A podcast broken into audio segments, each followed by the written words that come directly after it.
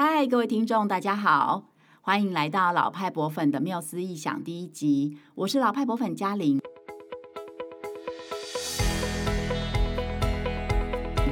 这个节目呢，会为大家介绍三百多年来这个现代博物馆的发展史。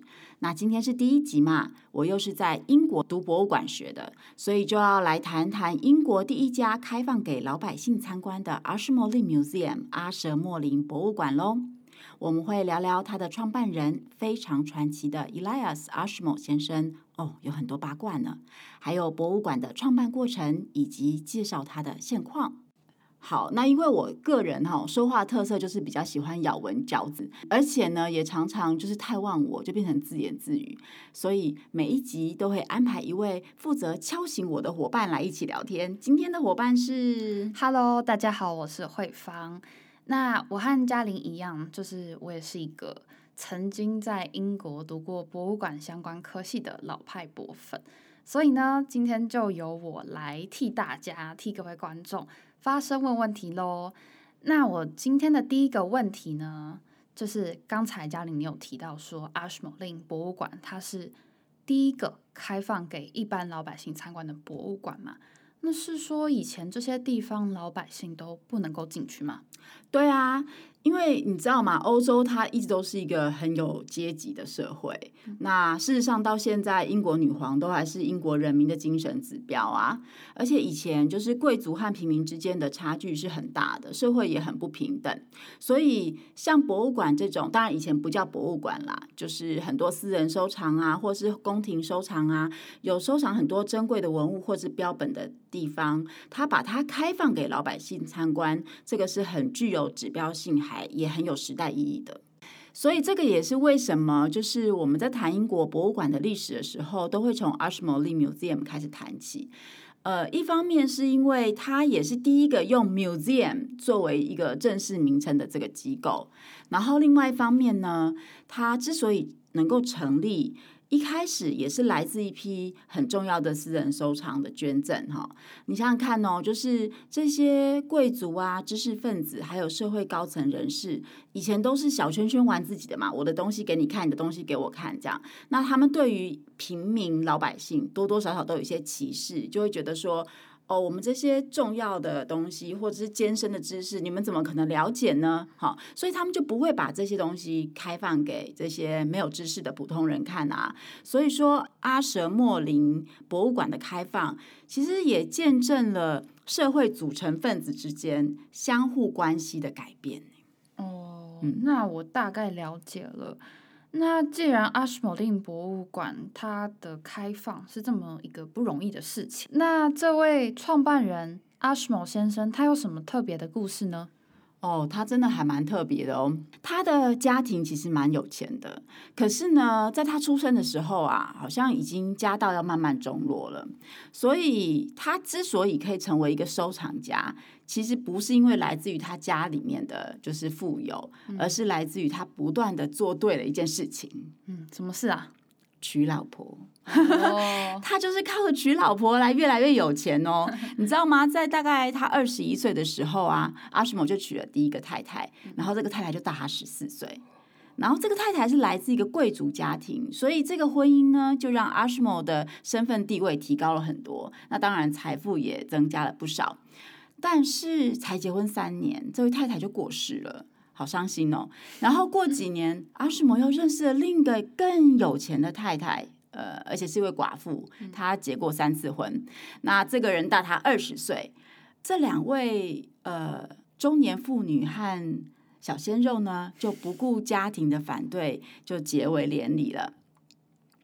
不过好像婚姻也不是很顺利啦，就是中间好像也有闹上过法庭。可是这桩婚姻也让阿什莫先生的财富就更上一层楼喽，而且也保障了他日后就是都不用再为钱烦恼，还可以一直收藏古董啊，研究神秘学，研究炼金术啊，哲学啊，占星术啊，还有跟贵族和政治人物们聊天打屁。啊，对，没有啦，他们其实在关心国家大事。那不论如何，就是这样忙着忙着忙着，呃，阿什莫就成为英语世界现代第一座公共博物馆的发起人，还有创办人了。然后一直到几百年之后的今天，我们都还在聊他的故事。所以说，取对人真的能够少奋斗三十年，还能够名垂青史，真的很不错吧？我觉得啊，这个阿什莫先生呢，他真的是。先锋中的先锋，就是他不只是创办英语世界第一座公共博物馆的先锋，嗯，对，而且他还是就实践这一句话：“阿姨，我不想努力的先锋。”真的耶！你看那个时候他才二十一岁，然后他就第一个太太就是三十五岁，就算是当代也是一个很轰动武林的消息，对吧？哈、嗯，对啊。讲完八卦呢，我们就回归正传。如果撇开这个阿姨，我不想努力的先锋，其实阿什莫是还蛮博学的一个人。他就研究炼金术嘛，然后对于高层次的精神追求其实很有兴趣的。他也出版过一本关于就是炼金术和高层次哲学的书，然后听说牛顿也读过那本书哦。然后另外他也很擅长针对收藏品进行分类和编目。那个时候的欧洲其实有很多。呃，贵族还蛮流行，就是到处去玩啊，然后收藏东西的。然后在一六五零年左右啊，阿什莫就遇到了一对收藏家父子，我们就叫他们大崔生跟小崔生先生哈。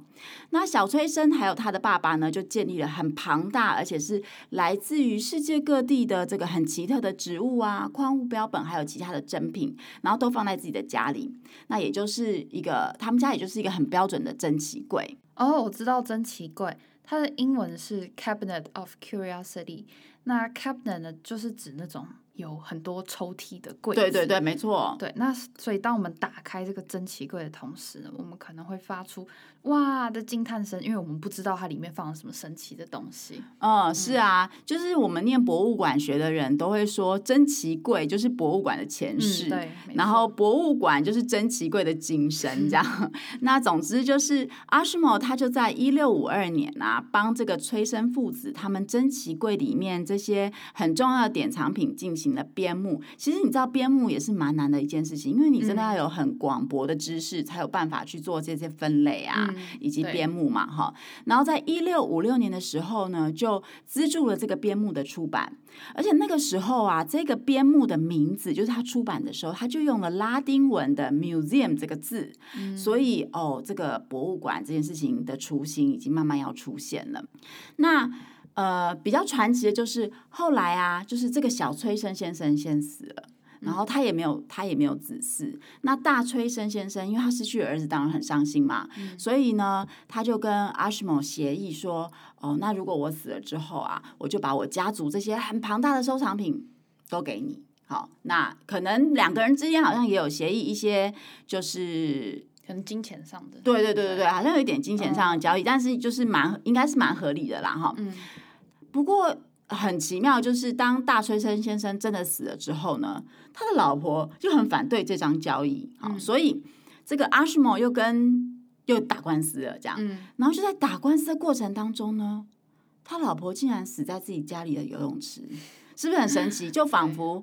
呃，上天也很帮助阿什莫先生，所以大小崔生的收藏呢，就呃就过到了阿什莫的名下，然后这一批藏品也成为 Ashmolean Museum 后来最重要开创的这个垫脚石。哇，这个也太戏剧化了吧？对啊，就是人生如戏，戏如人生喽。嗯、那在一六六九年的时候，阿什莫就得到了这个牛津大学医学博士的学位。你看他真的。哦蛮博学的，嗯，然后他就一直跟牛津大学保持一个蛮好的关系。嗯、那更妙就是他所有的太太呢，也都没有生小孩，所以也没有人可以继承他那个庞大的收藏品，就是包括了刚刚我们提到崔生的家族的收藏，以及他自己其实也收藏了很多东西。那这时候他就跟牛津大学提出来说：“哦，那我可以把这个我的收藏品都捐赠给你们，嗯，可是呢，你们要盖一个好房子，嗯，就是来收藏他们。”而且呢，要做成展示，要开放给公众参观。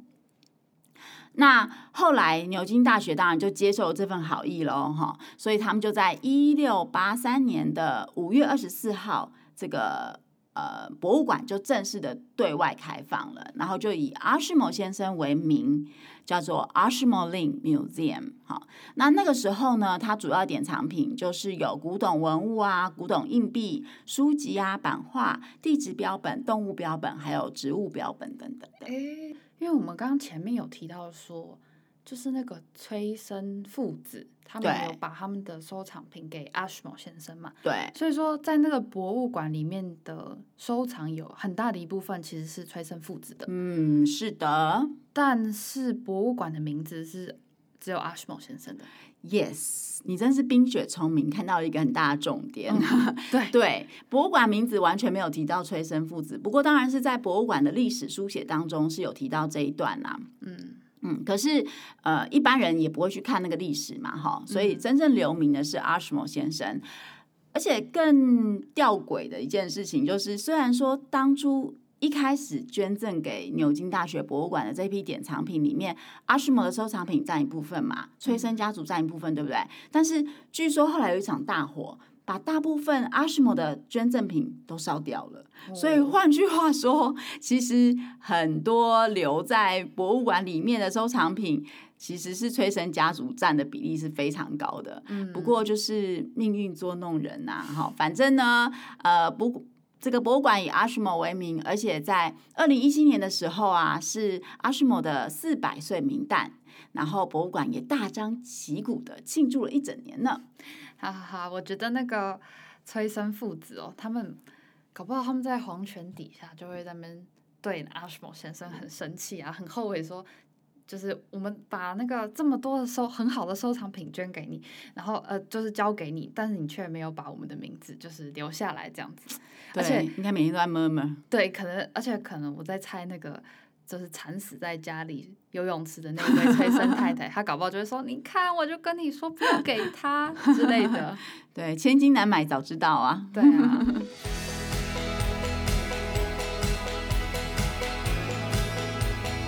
对了，嘉玲。虽然我没有去过 Ashmole Lin 博物馆，但是我从他的网站上，我有看到现在 Ashmole Lin 博物馆的样子。嗯嗯、对，那虽然它是一个古典的建筑，可是看起来还蛮新的，不像是有三百多年的历史哎。对，因为现在我们看到那栋建筑，其实不是一六八三年开创的时候使用的建筑。哦嗯、那个老建筑呢，还留着哦。它曾经当过这个牛津大学牛津词典的办公室。然后现在是科学史博物馆，好，那我们现在看到 Ashmole Lin Museum 的这个建筑是在一八四一年到一八四五年的时候盖成的，嗯、所以呃，就是看起来的确没有三百多岁这样。嗯嗯嗯，原来是这样。对了，就是我还有发现说，那个 Ashmole Lin 博物馆，他们现在的收藏，嗯、他们现在的馆藏，其实是以艺术跟考古的文物为主，对，对比较少看到他们在强调他们自然史的部分，或是一些就是动植物标本，这是为什么啊？呃，我觉得原因应该有蛮多啊。一方面是像是那个自然史跟就是动植物标本啊，其实保存是不太容易的。就据我了解，有一只很有名的渡渡鸟就被飞蛾给吃掉了，这样。Oh. 所以真正标本留下来的，呃，到底有多少，我也不晓得。然后再来，因为它已经开幕了三百多年了嘛，那这个过程当中其实也收过非常多的捐赠品。那而且因为牛津大学自己也一直有在做。呃，考古的专案，你知道他们其实有跟很多大在世界各地有考古队嘛，嗯，所以我在想这些考古的专案所挖掘到的东西，应该也会回到 Ashmole Lin Museum 作为他们的典藏品。所以它现在这个主要典藏品的类型就越来越丰富了，就是一个你知道，就是包罗万象，然后呃，可以诉说这个人类数万年历史的地方。对，那除了你刚刚提到的考古跟呃美术之外啊，基本上就是这两大项啦。像是那个艺术品，我也觉得很惊讶哦，就是比如说文艺复兴三杰，米开朗基罗、呃拉斐尔还有达文西的素描，他们都有。哦，以及这个我们很耳熟能详的，像是提香啊、鲁本斯啊、凡艾克、塞尚、毕卡索的画，他们也都有。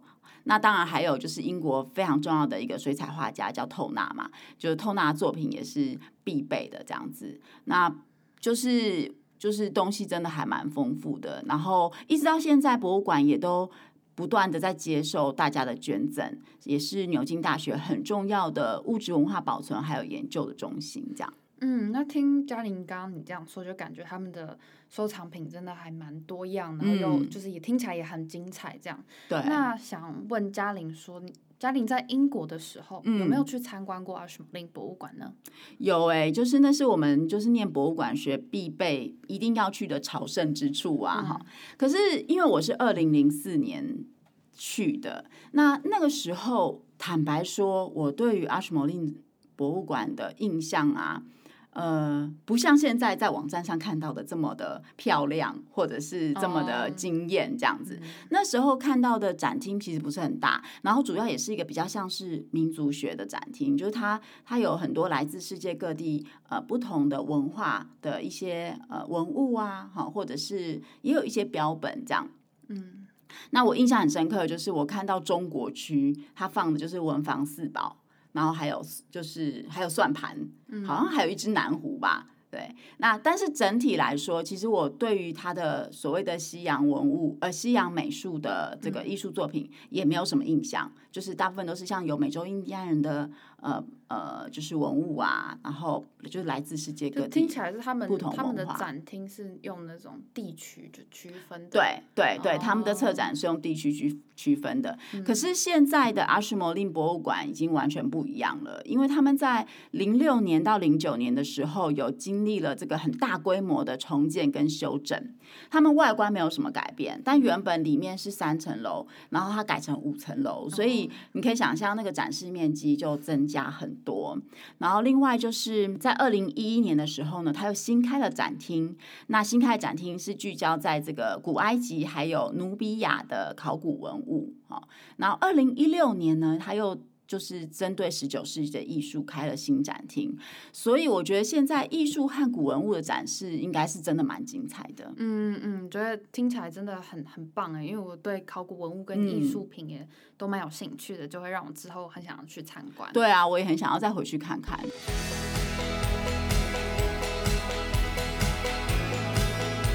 好，那。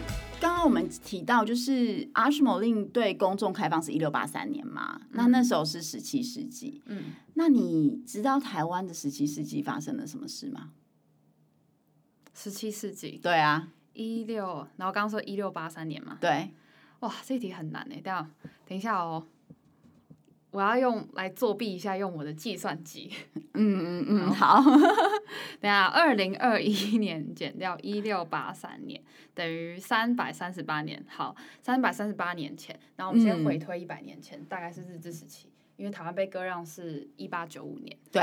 然后在一六多少年，再往前回推两百多年。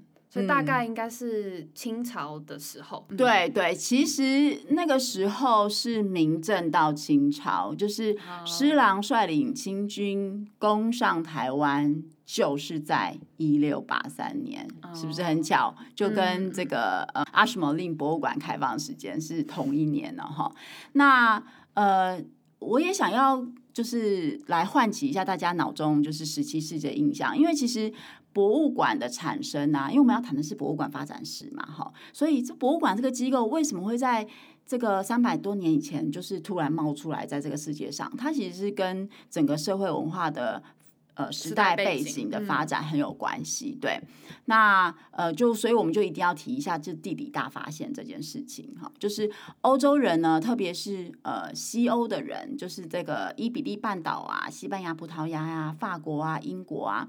他们在原本在欧洲，现在看起来好像他们还蛮重要的，对不对？英国跟法国在欧洲还扮演的蛮重要的地位，但实际上在十五世纪以前，他们其实蛮弱的，因为那个时候欧洲的呃经济命脉基本上是被意大利的人，好，意大利商人给控制的，然后很多交易呀、啊、都是透过陆路嘛，都是透过丝路，然后也是被日耳曼民族。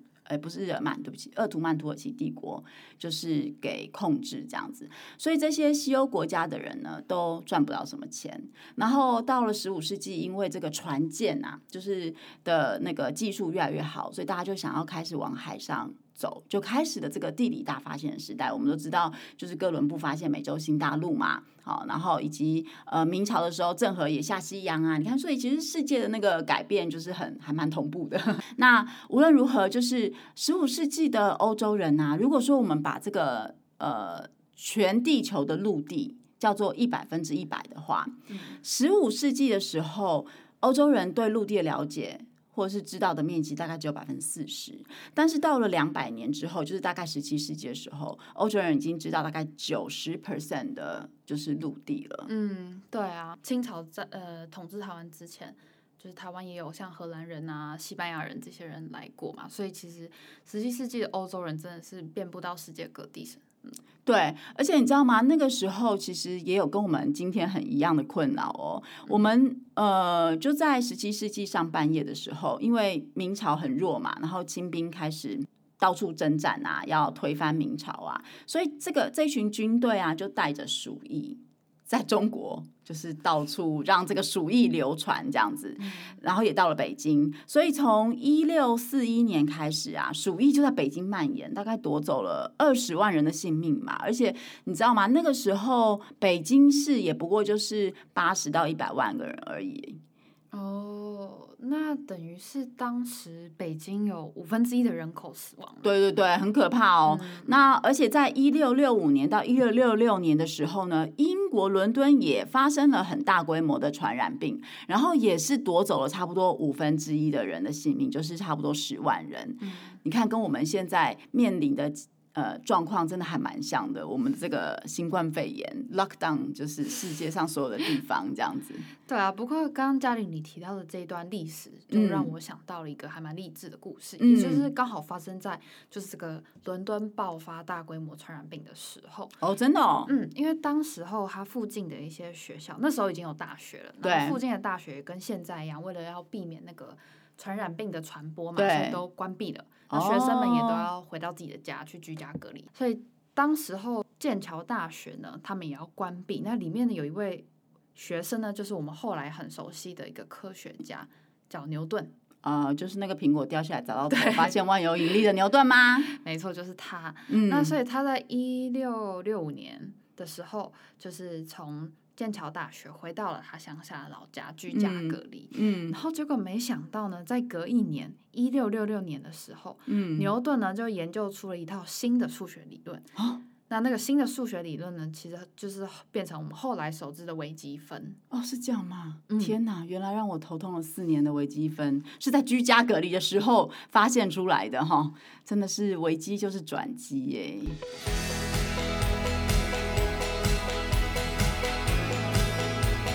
今天这集呢，聊的是现代博物馆机构形成的这个开创者牛津大学的 Ashmolean Museum，它的创办故事还蛮有趣的吧？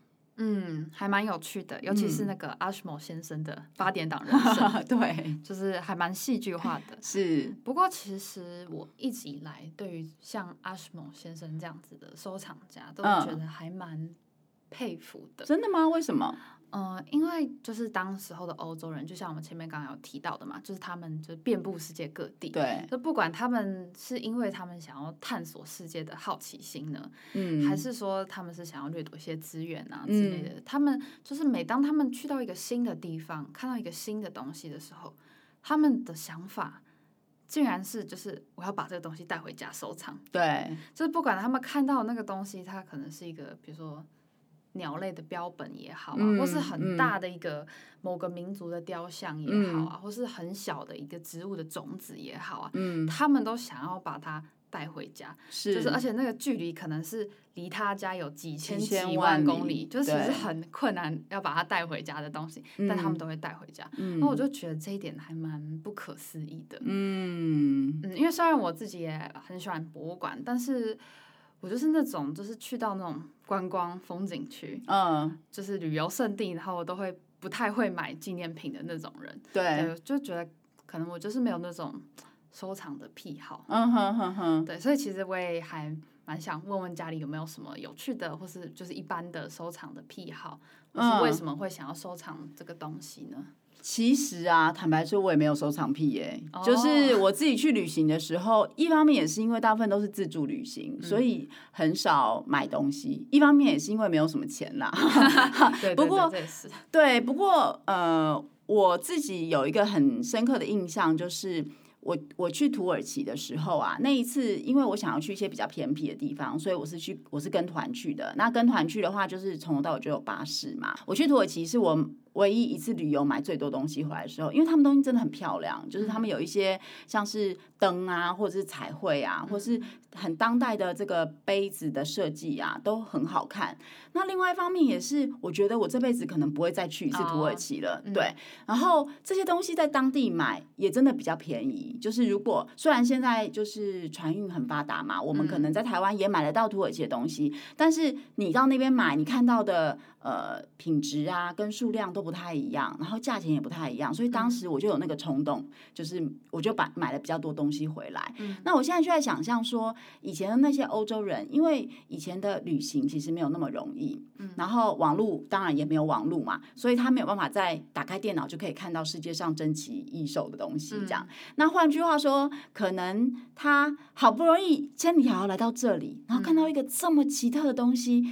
我觉得那个那个想要带回家的那个欲望，一定会比我们现在还要强烈很多。哦，或是他们可能就是想说，那个我带回来这个东西之后，我就可以跟其他的朋友炫耀。对，哎，你知道吗？我去过什么印度啊之类的。对，没错，因为旅行是一个很奢侈的事情嘛，那个时候就是很少数的人才能够做到。嗯、那谁知道你去过？你总是要有一些证据啊。所以你带回来的东西，哎，那时候有相机还没，那时候还没。呃十七世纪还没有相机，对，对，相机其实是到十九世纪才被发明出来的。嗯、那也不是每个人都会画画，对，对，所以带回来就是最好的证据，就证明说我真的去过那些地方，嗯、然后也可以放在我家里，就彰显了我的就是权力跟地位啊，表示你看我就是这么厉害，我就是有办法能够去到这么多地方，而且还把这些东西带回来。所以我们也可以说啦，就是珍奇柜，刚刚说到珍奇柜是博物馆的前身嘛，嗯、那事实上。什么东西成就了这些珍奇贵呢？基本上就是来自于人性里面，可能就是那种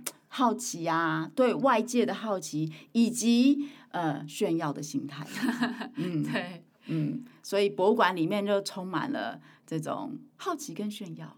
嗯对，虽然因为现在疫情嘛，所以博物馆是没有开放的。嗯、可是其实它网络上有蛮多活动的哦，就是大家如果有空的话，都可以去网络上去呃参与，或者是呃看看他们有哪些活动。嗯，我我有看到一个就是还蛮酷的线上的活动，嗯、在那个阿什莫林博物馆的网站上。嗯，那它这个活动呢，它好像是针对那种一岁以下的小宝宝。还有他们的爸爸妈妈设计的，这很特别耶。对啊，然后他就是每个礼拜一个小时，然后先要事先线上预约。在这一个小时里面呢，他们博物馆的工作人员呢，就会用那种歌唱，或是那种设计过的那种无感的感官的玩耍的方式，然后让就是爸爸妈妈跟宝宝可以一起感受，一起参与博物馆里面典藏品的故事。嗯，那他也会就是针对就是大人有一些更进阶的。典藏品的介绍，这样好酷哦！因为很少，我基本上好像没有看过博物馆有针对一岁以下的宝宝